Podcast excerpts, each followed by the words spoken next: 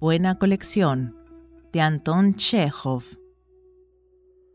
Hace días fui a visitar a mi amigo, el periodista Misha Kofrov.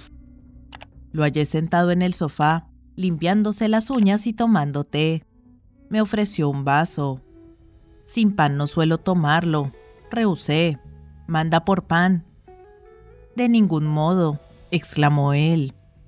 A un enemigo le daría pan, a un amigo jamás. Qué raro. ¿Y por qué? Ahora lo verás. Ven aquí. Misha me condujo a una mesa de la que sacó un cajón. Fíjate. Por más que me fijé, nada de particular se ofreció a mi vista. La verdad no veo nada. Basura, clavos, trapos, unos rabos extraños. Pues eso es lo que quería enseñarte. Diez años llevo coleccionando esos trapos, esas cuerdas y esos clavos. Una colección estupenda. Micha recogió toda aquella basura y la fue echando en una hoja de periódico. ¿Ves este fósforo? me dijo, mostrándome una cerilla medio quemar. Es la mar de interesante. La encontré el año pasado en una rosquilla que compré en la panadería de Sebastianov. Por poco me ahogo. Menos mal mi mujer estaba en casa y me dio unos golpes en la espalda para que la despidiera, que si no llega a estar se me queda la cerilla en la garganta. Mira esta uña. Apareció hace tres años dentro de un bizcocho que me vendieron en la panadería y confitería de Filipov. El bizcocho, como ves, no tenía manos ni pies, pero sí uñas. Caprichos de la naturaleza.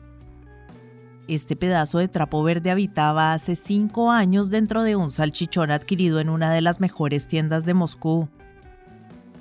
Esta cucaracha seca se bañaba en la sopa que me sirvieron en la cantina de una estación de ferrocarril, y este clavo en una albóndiga que me comí en la misma estación. Este rabo de rata y este trozo de tafilete fueron hallados ambos dentro de un panecillo de la misma panadería de Filipov. Esta anchoa, de la que ya no queda sino la raspa, venía en una tarta que le regalaron a mi mujer el día de su santo. Esta fiera llamada Cien Pies me fue servida con una jarra de cerveza en una cervecería alemana. Este pegote guano estuve a punto de tragármelo con una empanadilla en una fonda. Y así sucesivamente, querido amigo. Magnífica colección. Desde luego, pesa libre y media y eso no contando lo que por descuido me habré tragado y digerido, que no será menos de cinco o seis libras. Misha levantó cuidadosamente la hoja de periódico, contempló admirado la colección durante un instante y la volvió a echar en el cajón. Yo cogí el vaso y me puse a tomarme el té, sin volver a pedir que mandara por pan.